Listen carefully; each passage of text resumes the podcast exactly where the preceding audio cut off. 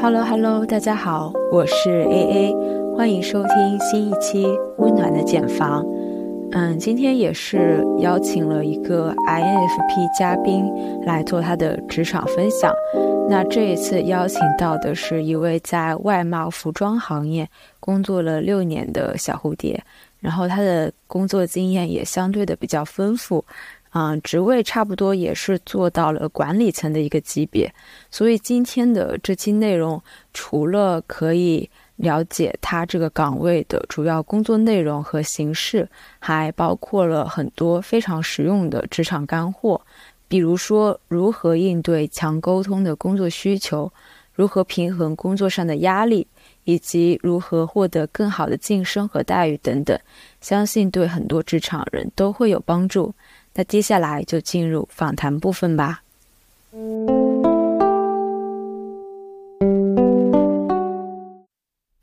大家好，我是今天的嘉宾，大家可以叫我苏总。然后我现在是在山东威海一个海边的小城，主要的工作是外贸业务员，主要是服装这一类的。嗯，你当初是怎么想的要做外贸的业务员呢？特别是服装这一类的。嗯，首先是。我本身对语言是比较感兴趣的，就是在高中的时候展现了就是很强的语言天赋，就是一般嗯英语的话是前三名，但是其他科就很平平。然后我也很喜欢外语那些，就是我感觉英语的语感速度跟山东话是非常像的，就是那个倒装啊学起来就比较快，而且我记单词也很快。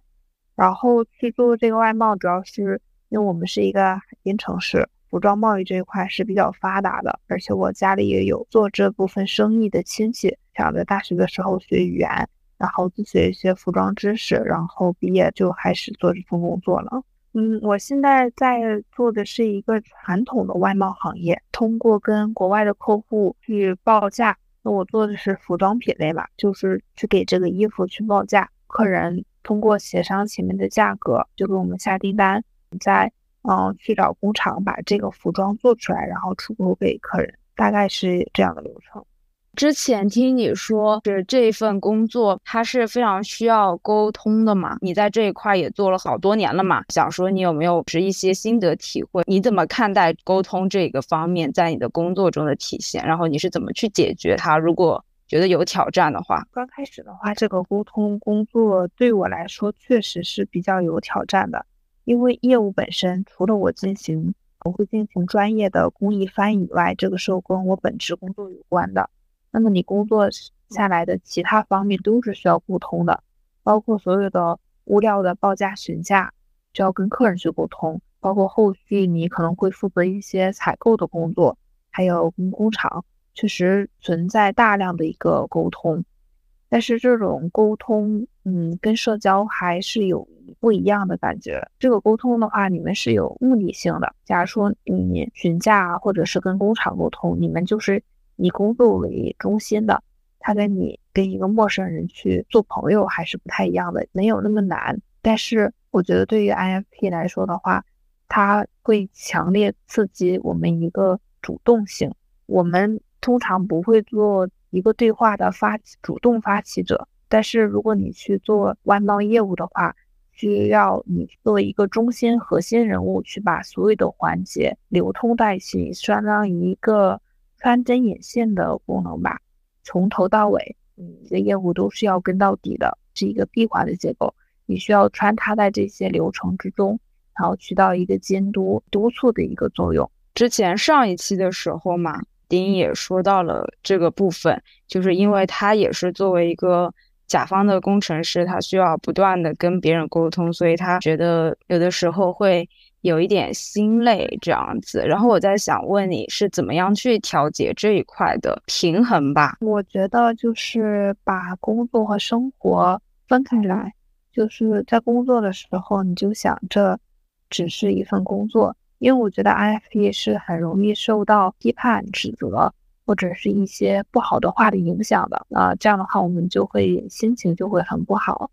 然后这个时候和对方沟通，你就会觉得对方很难去理解你，你觉得你已经尽力站在他的角度上去思考了，我们沟通肯定是要最后达到一个目的性嘛，你希望是双方都退一步，双方都妥协一下，然后对对方都好的一个结果。我觉得我沟通的话，大部分是以这个目的为结果的。但是在工作时候，很多人他并不会和我们小蝴蝶一样，抱着一个比较真诚的一个对双方都好的一个态度，他可能只想着他自己职责之内的那些事情。所以说，我们和他们沟通呢，就会比较难。我的建议是，不要被太多的负面情绪影响，就就事论事。就是很难沟通的话，那么你就去找能够让他和你沟通的人，找去找他的上司，或者是呃直接在群里艾特他，然后就是针对这个事情去和他进行沟通。我觉得会这个沟通会顺畅一点。我有的时候也会遇到那种比较难以沟通的情况吧。但是我通常是出来灭火的那一个人，我也不知道为什么。本身小蝴蝶就是一个调停者，就很擅长去调节这个东西。虽然我觉得很耗能，虽然我不喜欢，但是我还是要去把这个事情做好。所以我自己也是，如果遇到工作中不那么符合我本性的一个事情，我就会把自己强行抽离出来，然后放到工作状态里。等到那工作结束之后，我就再脱离这个身份，然后这样的话，它也不会影响到我的生活体验，是这样子。我觉得有的时候工作上受了一些气，或者是工作有不顺心的地方，没有必要把它带入到自己的生活里面，达到一个平衡会好一点。但是如果实在是太痛苦，已经影响到你自己的生活的话，我建议就是及时止损，也是很重要的一件事情。对，及时止损这个点我非常赞同，因为。我们其实是属于一个乙方的角度，都是客人来给我们去提要求、提需求，我们能做到的就是尽量去满足他。其实站在小蝴蝶的角度来说，我们其实是很容易去理解客人这些要求的，就是我们的同理心较强。那么他提出一些要求的话，我们也是想把这份工作做好。对于客人这边的话，我觉得是我们是这个 IFP 是比较有优势的。比较难的是，我觉得是同级之间的沟通吧。外贸员本质的工作，我们核心的是去做这个工艺的翻译，在其他的流程，你起到的只是一个协助、沟通、协调的一个工作。你实际不是上手的人员，你不是去做人事的人，但是你需要去监督这件事情，去保证每一个每个事都必都按照 time and action，就是按照那个节点去进行。所以说，有的时候他这个事情，他并不一定就能按照你的想法去进行的。嗯，刚开始我工作的时候就很焦虑，我觉得这个计划没法按照我的计划去进行了。我经常是晚上都睡不着，然后晚上一睡觉，满脑子就想所有的工作里没有完成的事情。确实是这个工作非常的高压，要我们有很强大的心理承受能力。能够体会你这一点，因为。我刚转过来做品牌营销的时候，其实头半年吧，确实是陷入过这种很焦虑的情况。就是如果说这个东西它按照计划进行，倒还好，对吧？但一旦中间出现了某一些状况，它可能就会非常的影响我，就会让我感觉到很焦虑、很挫败。有的时候，然后像我的话，还能稍微参与一点执行，比如说我可以帮助博主的脚本修改啊这样子。但是有的时候他也不愿意让你随便改动他的脚本，然后有可能就是虽然脚本已经是按照我们的想法，大家双方沟通好了，但结果视频拍出来跟你想象的完全不一样，质量也达不到你想的要求，那这个时候就会。感觉非常的心烦意乱，是会有生气的情况存在的。但是现在的话稍微好一点，就是可能接触过的多了以后，就觉得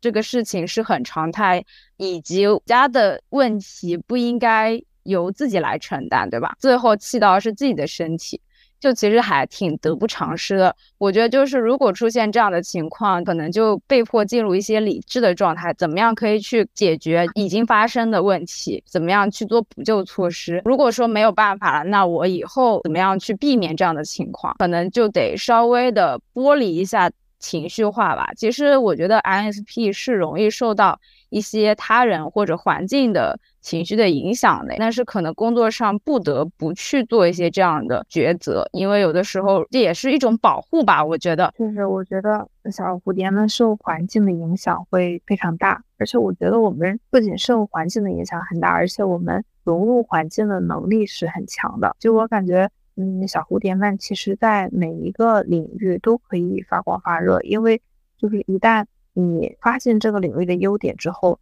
你内心真正想去做这件事情之后，它是上手很快的。当初我并不觉得外贸这一个职业是很适合我的，嗯，但是当我实际融入公司，去公司大概实习了三个月之后，我大概就知道了这份工作是什么样子的。就是当你对这个意识很清晰的时候，你没有处于一个很迷茫的状态，那么你很快就会融入这个环境。你知道这个环境需要你展现出哪一些技能，然后你就会发展出这些技能。我觉得这是我们比较神奇的一个点。但是如果呃，后面这个工作会对你产生比较多的内耗的话，那么后面我们也要及时的去剥离。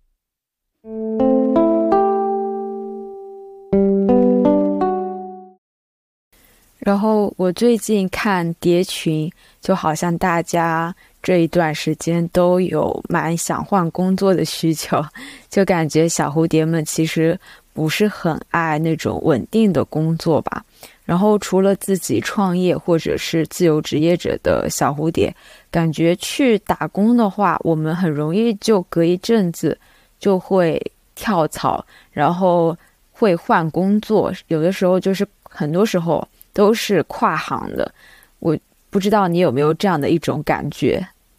就是我觉得我们会更喜欢新新鲜的事物。当一个东西你已经熟练掌握了，然后。后面也没有特别吸引你的东西，之后你是会对它产生一种厌倦的感觉，你觉得这份工作没有什么意义，然后就会想要去换一份工作。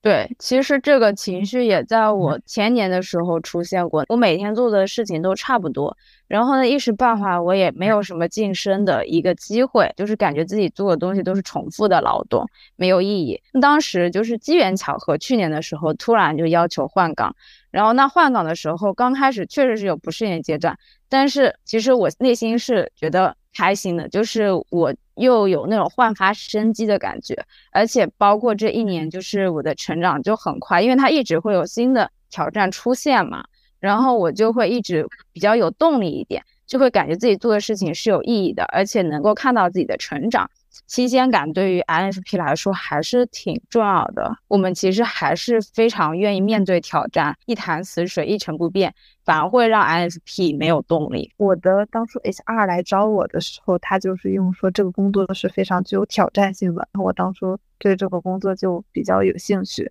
当时进公司的时候，它确实也很有挑战性。我本身学习的专业是英语嘛，然后它现在是个服装贸易。你就会发现，你在学校里学到的那些英语都是日常生活英语，跟你服装的专业英语完全不一样。就是给你一份工艺，你根本就不会翻译，相当于在这份工作里，我重新学习了大量的知识。在我们这个行业，有一句话叫“呃，服装行业是干到老学到老”，我就在这个行业待了六年。因为真每年你做每一件衣服，做每一种衣服，包括冬天的、夏天的，嗯，面料的品类不一样。你每次都会学到新的知识，这会啊让你对这个行业就是永远有一些新鲜感。因为我在大学的时候，其实性格是一个比较内秀的人，不太会主动的去向外去社交。但是由于这份工作，它需要你去主动的去链接所有的环节。刚开始的时候，其实我属于被迫外向，被迫的去和他们去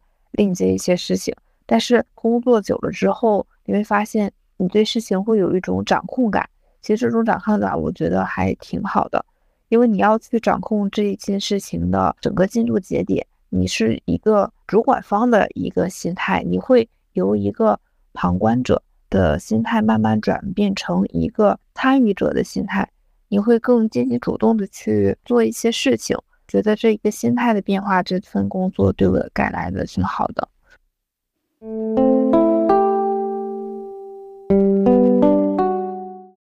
呃，那你觉得 INFP 做这个外贸业务员是有优势的吗？就是你自己不推荐大家入行？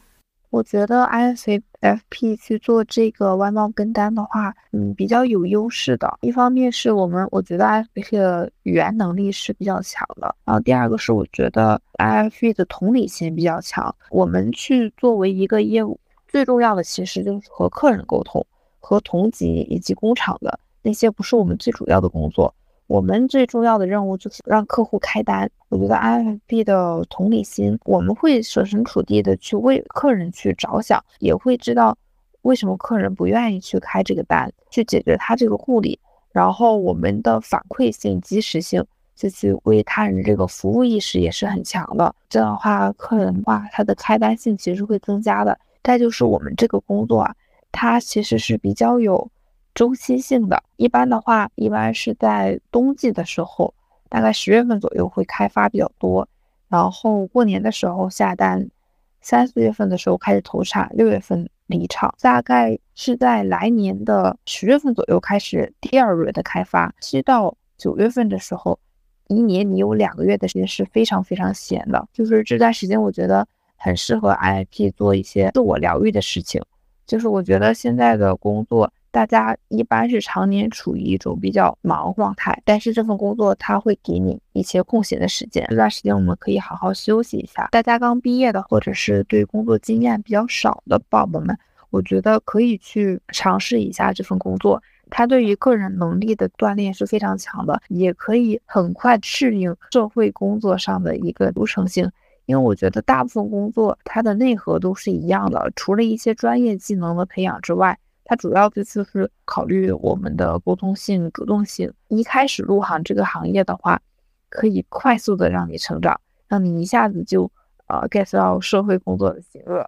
怎么感觉有一种就是把那个小鹰推下悬崖，然后被迫就是学会飞翔的那种感觉？这个事情跟我原先想的不一样，就是特别你说到，就是有两个月的时间比较闲。这个跟你因为外贸的话有很多种，我做的是传统外贸。如果是外销客人的话，他们的周期其实是比较长的，就是它跟内销就是它的模式是不一样的。做一些欧美那边的客户，一般是秋冬系列的衣服单子订单量会比较大，所以说他们的面料生产可能就需要。一到两个月的时间，包括前期开发、报价也需要时间。它跟这个跟客人的调性是有关系的。欧洲人和美国人，他们的节奏都不会那么快，其实是很慢的，而且他们经常有什么调价、休假，你跟根本找不到人。但是内销的话，我们之前做过，嗯，优衣库、H&M，还有很多童装那个巴拉巴拉之类的，他们的节奏会比较快，大概两到三个月就会出一单货。所以说，如果你是做国外的客户的话，嗯，其实自由度还是比较高的。像那种成品品类的，假如说是包包或者是宠物用品，成品的话就不需要生产，你的工作时间就更自由一些。我有些朋友，他就是做 B to B 的，他几乎就不用去公司上班，每天就是高效工作四到五个小时。但是他这种对于经验的要求比较高，你需要独立去开单，就是这个工作没有大家想象的那么累，但是就是忙的时候会非常忙，但是闲的时候也会给你调整的时间。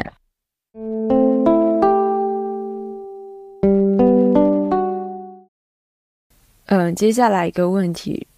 做外贸业务员的话，需要掌握什么样的技能吗？入门门槛高不高？想要入行外贸的话，一个最基本的是你的语言能力。嗯，你做哪个国家的客户，就要最起码要学会他的语言。我一般的通用型语言的话，英语能看懂他们的邮件。你只要达到了六，差不多六级的水平，后面的话有一些专业知识的话，可以后期再去学。我当初几乎是不懂一点服装知识的。因为这种传统外贸行业其实是现在是非常缺人的。像我们公司，我从年后就一直在招人，但是没有零零后来我们公司入职，是招不到人，其实是面临一个人才缺口的问题。因为这个工作其实是比较累的，然后需要一个需要长期的积累，你才可以达到一个专业度的提升。这个行业是需要去深耕的，需要你去静下心来去慢慢学习的。那么有一个谦卑的学习态度是比较重要的，在这个行业，首先是你有一个愿意主动去学习的能力，不会每件事情就手把手的去教你，你愿意主动的去和对方去学习。这个行业涉及的东西还挺多的。就是它需要注意的点非常多。当我们去站在以我们自己的认知角度上去思考一个问题的时候，可能想不到好的解决方案，或者是只能想到这一种解决方法。当你有问题的时候，你愿意去别人求助，不过分的自大，我觉得就是可以去胜任这份工作的。我让我当初实习的时候，就因为可能我本身的性格是属于比较谨慎的那一种，所以有什么问题我就会呃经常去叨扰我当时带我的那个小组长，然后但是他也是不厌其烦的去给我解释了很多，他也很开心我愿意去问他问他这些问题，因为呃他其实他们其实最怕的就是我自己偷偷解决了，我觉得这个也是这个普遍工作上的一个心态，不要去害怕，嗯暴露你的无知。你确实是对这个行业不理解，不要装作自己知道。然后就是有一个大局观，我们是需要去掌控整个生产流程进度的，会有一个计划表，就是每一个节点需要的 deadline 时间是什么时候。我觉得 deadline 这个点对于小蝴蝶来说应该是非常非常熟悉的一个字眼。我们经常卡在 deadline，但是我们传统的服装行业最不希望的就是卡在 deadline，就是说我们需要去提前去准备东西，能把所有的进度往前提就往前提，就是一个新进性、新觉性去看到这个问题。嗯，我觉得这几个点是比较重要的。对，其实也不仅仅是外貌，或者是嗯。服装行业吧，因为有一些东西它是职场的一个共通的一个经验吧，也是新人容易犯的一些问题。嗯，第一个你说就是主动性的问题，包括主动去问问题、请教问题。我自己一开始作为新人的时候也是有点难以去开口问的，对。但是我自己现在开始作为一个职场的呃前辈吧。然后也是希望说，新进来的人是可以积极主动去沟通的，不要说你明明遇到了问题，你不知道怎么解决，你就不发问，也不告诉别人，就一直自己在憋着，然后呢，耽误了事情的进度，这样反而会是一个不太好的印象。其实你在那个事情发现自己超过了自己的能力的时候，超过自己认知的时候，你及时的去跟你的上级或者跟你的同事更有经验的前辈去反映的时候，大多数人他是很愿意去分享，很愿意去教你一下的，除非说这个人他自己本身。能力太差，自己的认知太差，他才会嫌弃你。因为工作就是这样嘛，大家都是想要把事情做好。因为我一个人是一生下来就什么都会啊，那怎么可能？那些前辈、那些大佬，他也是这样过来的。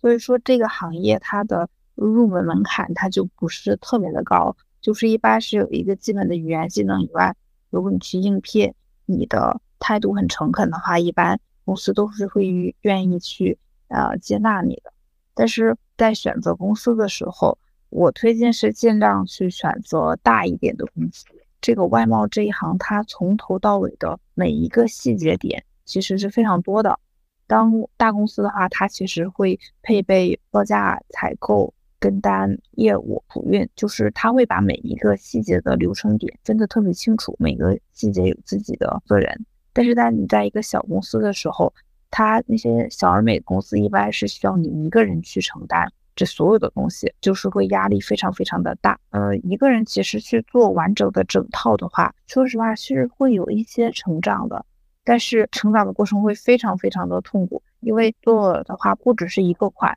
你可能同时手里有几十个款。嗯，我我记得曾经过一个客人，我手里有他二百个款，这些款我自己都记不清楚。当时公司就是很缺人，然后没有及时的配上，因为我我领导手里也有别的款，后面都来帮我去做这个客户，因为这个客户是刚开始我在开，但是我没有想到他会下一个那么大的订单下来，然后一下就给我们砸懵了。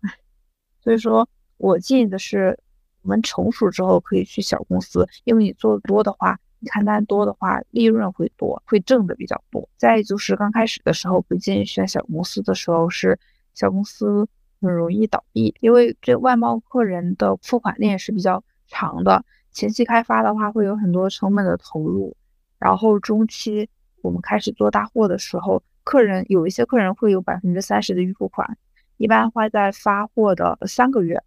会把剩下的尾款给你付出去，然后经常有很多小公司，他开几个客户之后，他的钱全都投在前期上面了，会导致公司的资金流它是断开的，所以小公司它就非常容易倒闭。所以说，还是大建议大家选择一些比较大的公司，最起码它的呃风险性会比较低一点。这其实也是一个通用的职场经验吧。我觉得就是不管你是做哪一行的，其实大公司肯定是还是比较好的。我自己就是反面例子，我那个时候就没有把握住这个机会，我没有去大厂进行过实习，就是一直都是小而美的企业嘛。包括现在也是，像我现在这个公司，我的能力进进行了成长。但是他并没有给我相应的职位的提升，因为他没有这个晋升通道，对我的个人发展他是非常阻碍的。因为像我也是属于谨慎类型的那种，就如果说大家刚毕业出来有能力去大厂的话，可以先去大厂，哪怕是只是做一个实习生，你做一段时间以后发现不合适，那你走掉也没关系嘛，你可以感受一下它的一个完善的流程、完善的体系，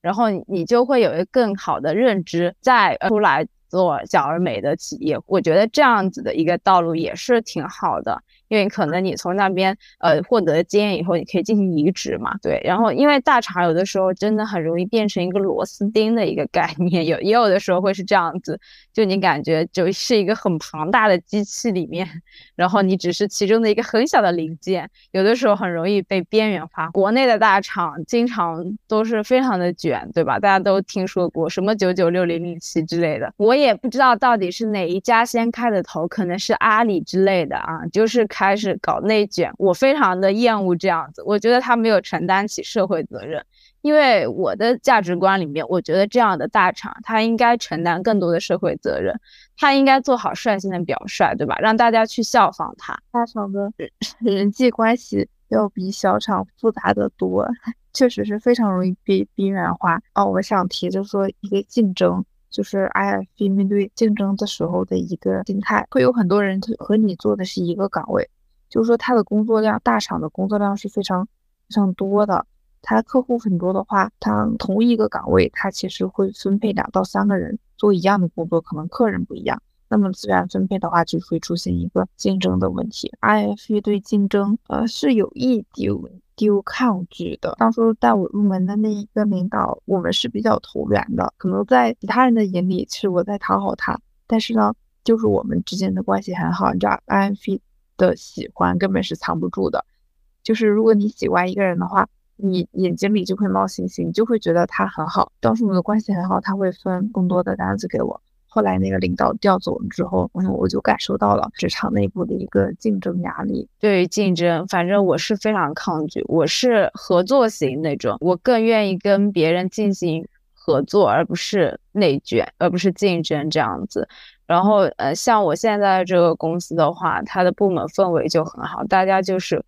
呃，各自有各自的分工，不存在一些岗位上的竞争这样。但是确实有同行业、同岗位。然后呃，更大的品牌，他们就可能会竞争的很激烈。我之前就有听说过同行怎么说呢？一进公司就要开始填表格，填的表格就是自己每天选的达人是怎么样，然后谁先填了这个表格，这个达人就归谁。因为其实市面上博主达人就这么一些，那可能你看到了，你觉得他合适，另外一个同事他也看到了，那只能。给到一个人去做蛋糕就这么大，你就得开始争夺。我就觉得这种环境，我我是没有办法待下去的，有点就是像狼性文化一样的，你只有去掠夺才可以。我是觉得我是有野心的，但是这样的氛围是有点恶性竞争的，有点可怕。可以避免这样的情况的，就是这个部门他没有必要搞这么多人去同时去做这样一件事情，但是可能公司它出于什么样的？目的就是让大家卷起来，然后大家去分配这个 KPI，可能就达到一个企业增效更好的结果吧。所以大厂就是我觉得可以作为一开始的经验积累吧，但是可能不太适合像 INFP 终身投入在那里，感觉至少国内的大厂是不合适的。所以我觉得 INFP 在于职场是很不擅长，就是所谓的大家所谓的往上爬。我我经常被同事吐槽，你和领导之间接的不够紧，他什么时候去出差你不知道，然后领导今天上午去哪儿了你也不知道，然后可能在我每天的 to do list 里面没有和领导沟通这一项，我只想着今天我的工作是什么，我要把这几项任务完成。但是我也是遇到过这种的，有一些同事他就是比较擅长搞领导关系，他的工作能力不突出，但是他会抢夺你很多的资源。这个时候，我就想跟小蝴蝶们说，就是放平心态吧，去关注你自己，你学到了什么东西，你的这些东西在另一家公司也是可以通用的，但是他的这些东西只能可能只针对这一个领导是可以用的。我们就是专注于完善自己，如果这里待不下去了，我们就可以换其他的地方。整那些花里胡哨的没用，就是真才实干真的很有用，就是没有必要特意去巴结。但是我们可以与人为善嘛，就我觉得，如果你有能力，然后你也就是该做的也做好了，其实呃正常的领导他也不会为难你怎么样。像我的话，我也没有特意巴结我的领导，但是他跟我关系也是很好，就是我觉得也是一个筛选嘛。如果这个领导他就是喜欢那些只会拍马屁的。然后一定要巴结他的人，那说明这个领导他自己本身能力也不怎么样。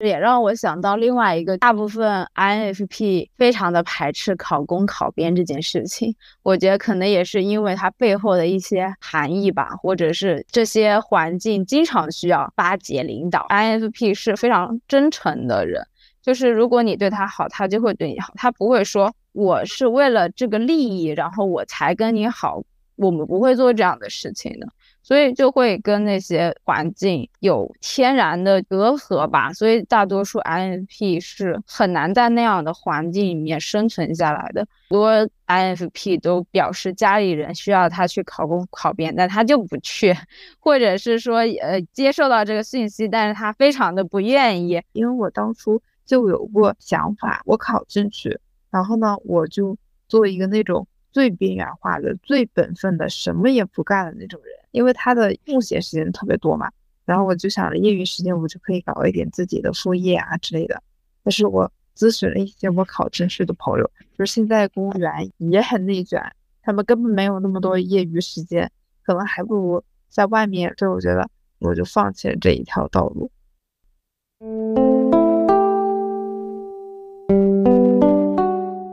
不一定你每个人都能找到一个，就是说你热爱的工作。大部分其实工作是一种谋生手段吧。这种情况下，如果你在没有找到谋生手段之前，就可以去有一个过渡期，然后去尝试一下。对，但是就干不长久，只是一个过渡期，可以尝试，但没办法干一辈子。就说实话，大部分的工作这碗饭就是不好吃的，只能相对来说挑你能下咽的那一碗。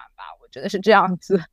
不可能那么轻轻松松就让你赚到钱，这种也会有吧，还在探索中，需要第一个你自己本身能力非常强吧，然后可能有一些资源啊、认知是达到常人没有的一些东西，包括一些信息差这样子。这种东西可能来钱是快，而且是比较轻松的。但是我觉得这个也是需要第一个，可能跟你的家庭有没有能够给你提供这些关系，因为他们已经前期做好积累了，所以你会变得比较轻松。比如说富二代之类的，对吧？要么就是你自己通过就是前期的一些努力，然后你进行了几年的积累之后，并且你还运气非常好，然后加上你的能力非常突出，可能你能快速获得这些资源，然后格局也比较大。可能之后你就会轻松一点嘛，但是大部分普通人他可能就很难获得这么好的一些资源。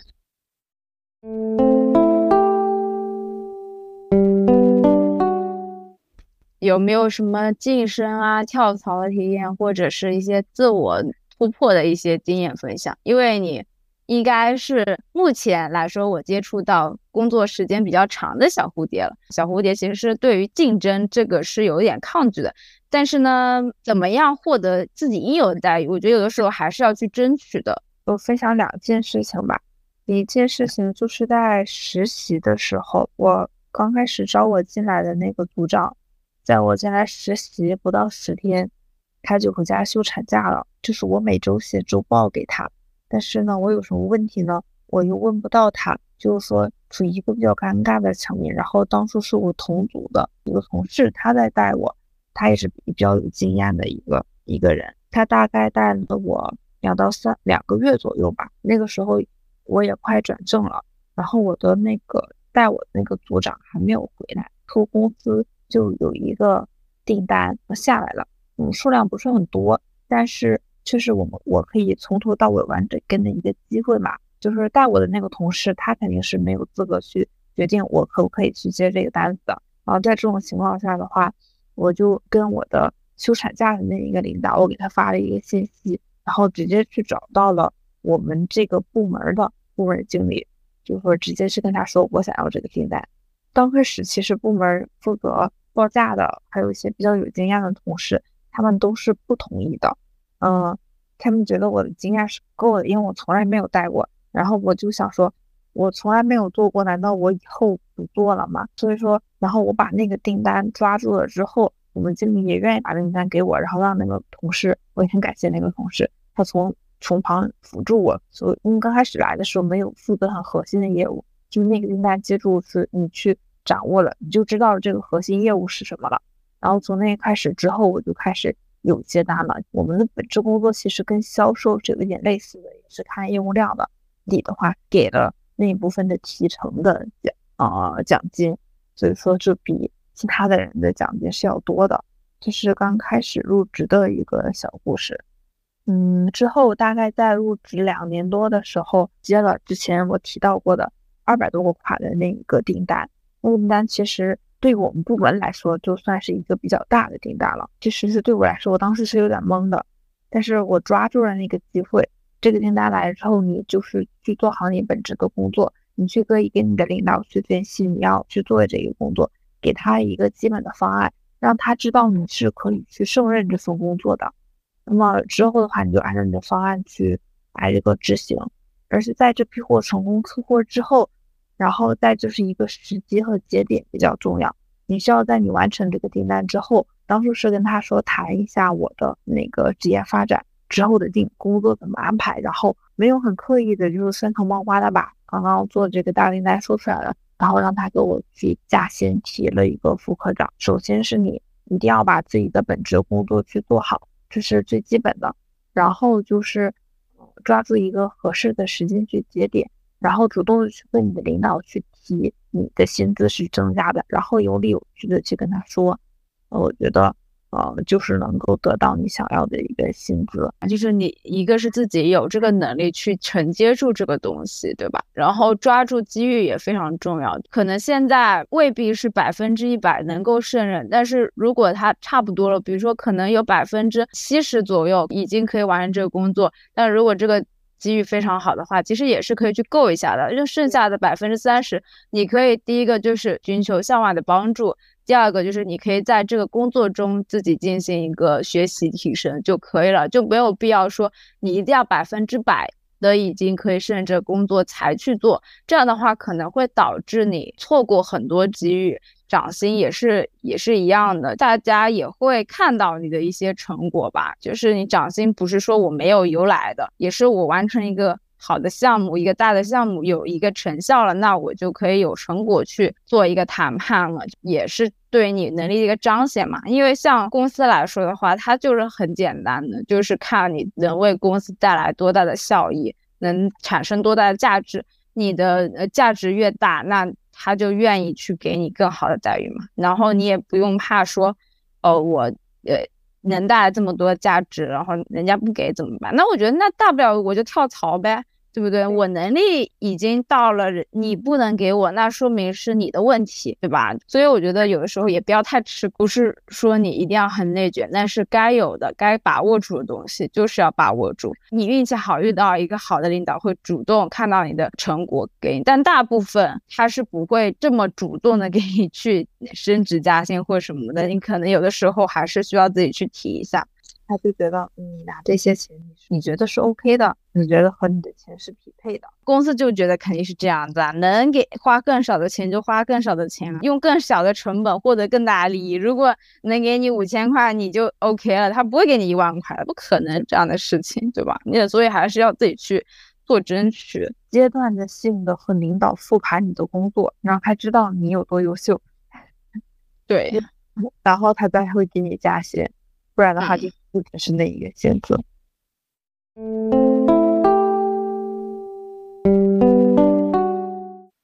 可以说一下自己的个人项目了，因为我知道你最近有打算想要，一个是想要自己跳槽转行嘛，然后第二个是想要做一些自媒体的这个尝试。然后你可以在节目里面跟大家说一下你的一个想法。我目前的话就是想离开这一个赛道，选择一个其他的行业，大概是运营方向去跳槽吧。因为我觉得其实自媒体还是挺适合小蝴蝶的，因为我们的分享欲会嗯很强，就是说我们会有很多的灵感来去做。我现在正在静止嘛，就是想把这个东西分享给大家。嗯，我就是想做一个小红书，去把这些改变的每一个记录去记录下来。然后呃，包括以后如果我转行成功的经验，我减肥成功的事情，嗯，把这些一点一滴的记录下来。对于小蝴蝶来说，看到自己一点一点的变化，会加强我们的自信心，就是可以给大家带来一点勇气吧。当你在迷茫的时候，你就知道你做出的每一个努力，它都是有回报的。那么你就不要担心，勇敢的去做这件事情就好。就是有的时候，其实小蝴蝶们会想很多，然后在第一步的时候，其实会是会犹豫很久。我自己是这种性格，就是在我做出一个决定的时候，我会想特别特别特别的多。我可以随便，我就想跳的话，我其实可以随便去找一下，大概系统学一下，我就可以去做了。我觉得这不是我离开这个工作我想要的，想离开现在这个工作，包括离开我现在在的一个城市，我是想打破一下我现在的一个工作的，就现在生活的一个状态。现在目前的生活状态不是我满意的，是没有想好，然后去另一家公司去工作，也还是类似的状态，只是换了一个地方，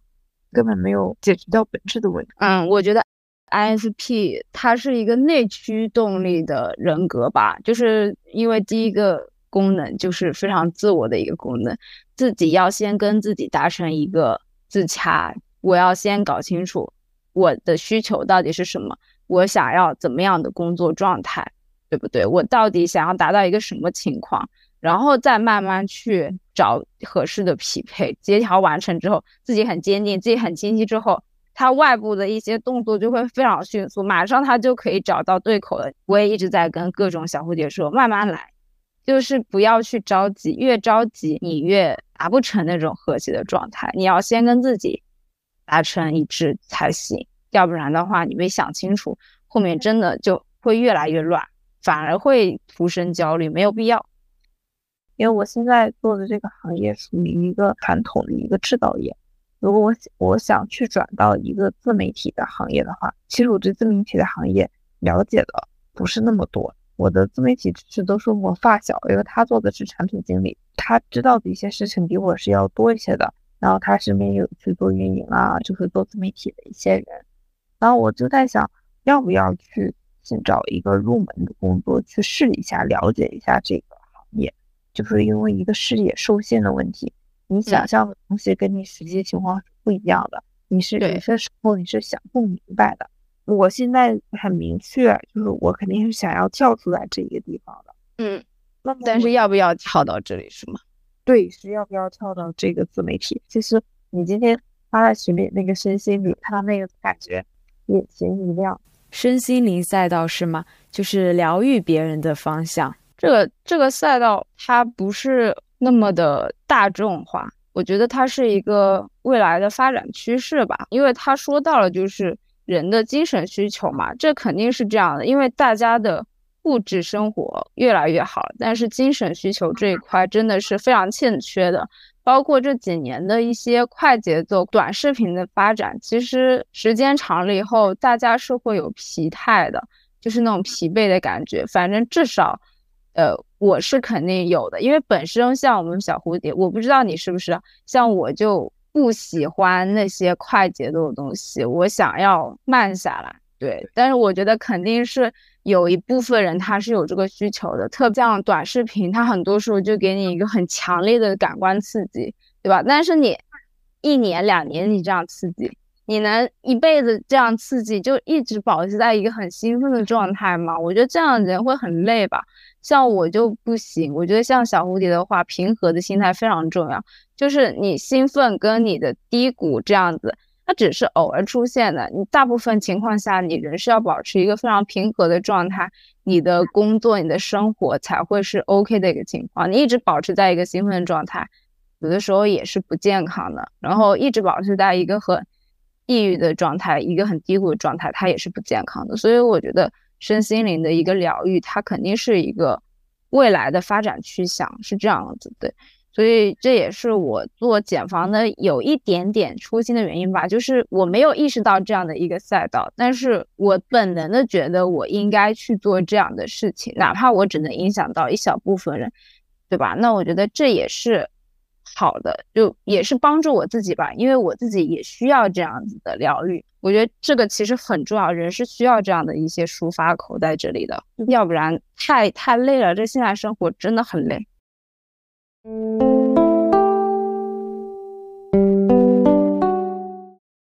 刚刚也呃零零散散谈了很多了，也可以说一下播客的这个期望啊，或者是现在听下来的一个感受，就是有没有什么觉得意见或者建议，或者以后想要我出哪一方面的内容，都可以讲一下。那首先很感谢 A 邀请我来参加这个播客吧，然后他当初给我录制大纲的时候。其实也是在嗯，对自己内心的一个梳理。其实大家工作的时候，其实和自己内心对话的声音并不是特别多，不会有人在上班的时候突然反问你为什么要做这份工作。这个对话其实是很难得的。今天梳理了自己的内心，希望我的工作经验啊，还有今天的分享，可以给小蝴蝶们，还有其他的人人哥们一些。启发吧，对这个工种你有更多的了解。希望所有的爹爹们都可以相信自己，相信自己的勇敢。无论是什么样的职业，我们其实都是可以去尝试的，然后去从中学到一些呃知识。不要去害怕去呃认识一个职业。然后也希望 A 之后的博客可以邀请到更多不同行业的爹们去分享他们的工作经验，具体是做什么样的工作的。可以有一个更广阔的天空，去知道大家都在做什么。因为觉得这个认知和这个信息差是很重要的一个东西。然后被做了一个这样的博客，因为我本身也是在正在想转行的一个阶段吧。然后他这个博客做的时候，我就很开心，因为我就可以知道其他的行业都是在做什么的，还有其他的小蝴蝶们，我们就可以去做一些什么样的工作。所以说就很期待他之后的节目。嗯，谢谢。哎，我尽我自己最大努力吧，去多扩展一些人脉。然后现在反正就是慢慢去做，因为大家就是群里面也有好几个小伙伴了嘛。然后咱们就慢慢的先把现有的资源利用起来。那之后的话，应该也会有呃新的小伙伴加入进来。因为我也打算说，通过小红书啊、公众号的渠道去拓新吧，主要是小红书用来拉新，我觉得是一个非常好的渠道。然后，但是呢，这个东西它还在筹备中，因为小红书它没有办法像播客这样这么长时间的。就是放在那里，它要进行二次的加工，就是我需要把我们录制的播客的内容进行二次加工之后，变成一个片段式的东西，那我就要重新梳理里面的重点的东西，然后重新调速啊什么的，把它作为一个尽量更符合短视频平台的求一个用户习惯的产品拿出去，就之后就慢慢去做就好了。然后我我自己其实心里给那个职业分享去的是。小蝴蝶和一千零一个职业，就是差不多，就不一定是一千零一个这么多嘛，但是它就是指的是多种多样的那种感觉，而且也很梦幻，就是感觉是有一种很多可能性的感觉，就是就是有很多的可能性，觉得很有意思，非常的符合 INFP 会做的事情，就是我们非常的会关注这种具体而微的生活，然后很善于发现这样。从普通平凡的地方看到美的影子，我觉得真的是一件很了不起的一些技能。不是所有的职业分享都是那种成功，而且我觉得别的成功也不是那种普世意义上的成功，追求内心的一些东西、一些点。我之前在小红书上看到一个小蝴蝶，他是去学习烧烧制那个玻璃的，潜心学了一年之后，现在在世界各地去帮人家烧玻璃。烧杯子，其实我他也很棒。其实我当初我我自己转行的时候，我就我就会内心在想，我能不能去静下心来去做一个这样的事情，只做自己内心想要的。佩服他们，啊，也看到过那个帖子，他好像也发了一个什么是那个小蝴蝶是不是跟赚钱有仇这种话题的，我好像看到这一篇，好像就是一个烧玻璃，我不知道说是不是同一个人吧，就也有可能不是啊，就就感觉很容易做这些很梦幻的职业，你不觉得吗？嗯，可是我突然好像，就是 ISP 的职业选择跟。很多人想都是不一样，他们会想的是薪资怎么样子，然后以后的发展是怎么样子，然后怎么样稳不稳定，然后怎么样怎么样，对吧？我们有的时候这些东西都是排在后面的。这个职业对我的影响是怎么样？能不能跟我达成和谐一致？能不能达成我的自我需求的一个满足才是最重要的。对对对，但是现在的工作都，说实话，现在的工作种类太多了，很难去找到一个就是你做起来很开心的工作。就是之前说的，都是很难吃的饭。现在是选一个相对比较，要不就是要自己强大，自己做饭吃。但是我觉得自己强大就是需要我们去先去吃完别人做的饭，你才能知道自己这碗饭该怎么做。就是需要一个这样矛盾的过程，努力。努力，对我，我反正就是就觉得我我要尽我自己最大的努力，然后哪怕我只能为一些些人提供这样的一个场所，我觉得我也是成功。这个人生它就是有意义的。我没有大家感觉上那么强大，说很坚强，内心能量很足，不是这样子的。我每一次剪辑的时候都非常焦虑，我都会陷入自我怀疑，但是最后我还是会把成品交出来，因为我知道有很多人还在等着看。现在就几十个人，但是我就会想到有这样一群人在等待我去交出这样的东西，就会更有勇气去做。我觉得很好啊，就是一个良性的循环嘛，对吧？就是自己有的时候欠缺一点能量的时候，从别人那里拿一点，然后我我我自己能量足的时候，我又可以分给别人一点，就会有一个很好的生态圈。所以我就想要达到这样的一个情况。真的，真的，你做这个群，我真的很很感动。我觉得就是。冥冥之中就是让我们相遇了。我当初在小红书上就是，就是，其实我犹豫了，但是我还是勇敢的向你去，去迈出了那一步，和你，和你说我想去做这期播客的嘉宾。就是我觉得，我觉得你是可以信任的人。然后呢，我也想给自己做出一些改变，然后去参加录制，然后去分享给大家。就是觉得，如果我能把我的经历分享给大家。那是就是极好的，然后我觉得很多小蝴蝶就是因为以前经历过那些低谷期嘛，他就会自我 emo。然后我在想让你做的这件事情，我就我就很愿意，就是我很久很久没有一个这样很友好的让让你完全放松去做自己的一个环境。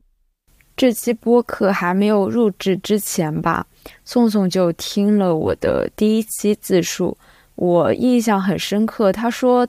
其实受邀来当播客的嘉宾还挺有压力的，但是就是听完我的那期故事，他又重新鼓起了勇气，就感觉说，哪怕自己的经历不完美，有不好的地方，但这样的他也有勇气来告诉大家，也有勇气来。做自己的职业分享，我觉得这可能就是减房存在的意义吧。它就是给普通的人，嗯，一个温暖的、舒适的空间。因为我其实还蛮疲倦于那种宏伟的、宏大的叙事，我更愿意去，呃，看到一些真实存在的真善美。那今天也十分感谢宋宋给我们带来的真挚分享，我们下期再见吧。